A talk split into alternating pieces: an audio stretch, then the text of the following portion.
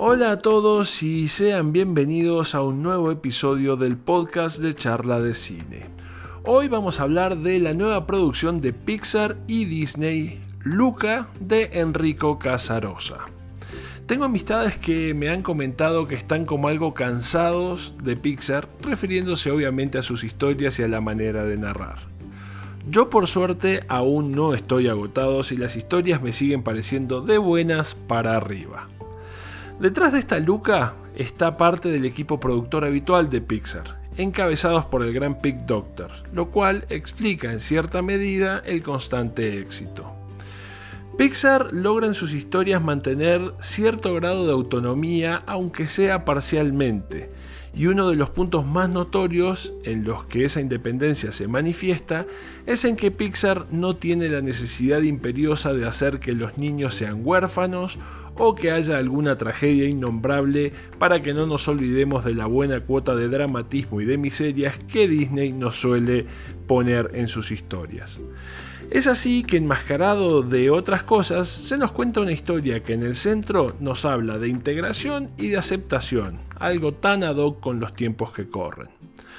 Digo enmascarado de otras cosas porque uno puede olvidarse que tenemos dos grupos, los humanos que viven en un pueblito típico italiano de la Riviera y una suerte de sirenos o algo por el estilo, parte pez y parte humano, o mejor dicho, mayoritariamente peces, pero que cuando salen a la superficie y se mantienen secos, se ven como seres humanos normales.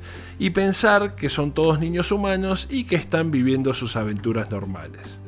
Y en realidad lo que hay detrás de es la eterna separación que se produce cuando tenemos nosotros y ellos, los que somos de un color y los que son del otro.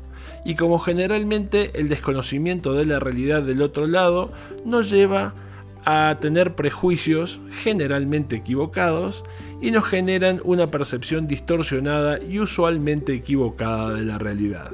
Entonces, si tenemos presente todos los detalles, la historia es una de unión y la de entender al otro lado, y tener la capacidad de empatizar con los demás.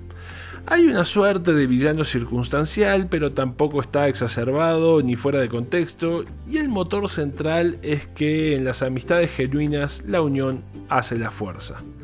Situaciones graciosas bien logradas, mucho cariño y detalle en la creación de los segundos planos, en los detalles del entorno del pueblo, y como se ha descrito en muchos lugares hasta ahora, en resumen es una historia adorable.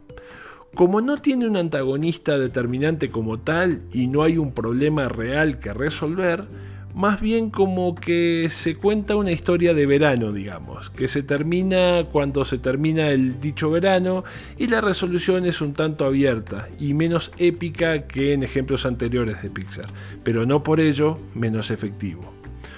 Es un buen trabajo en líneas generales que entrega lo que promete, ni mucho más ni mucho menos, y que hace lo suficiente para hacer una muy buena apuesta para ver en familia cualquier sábado de tarde.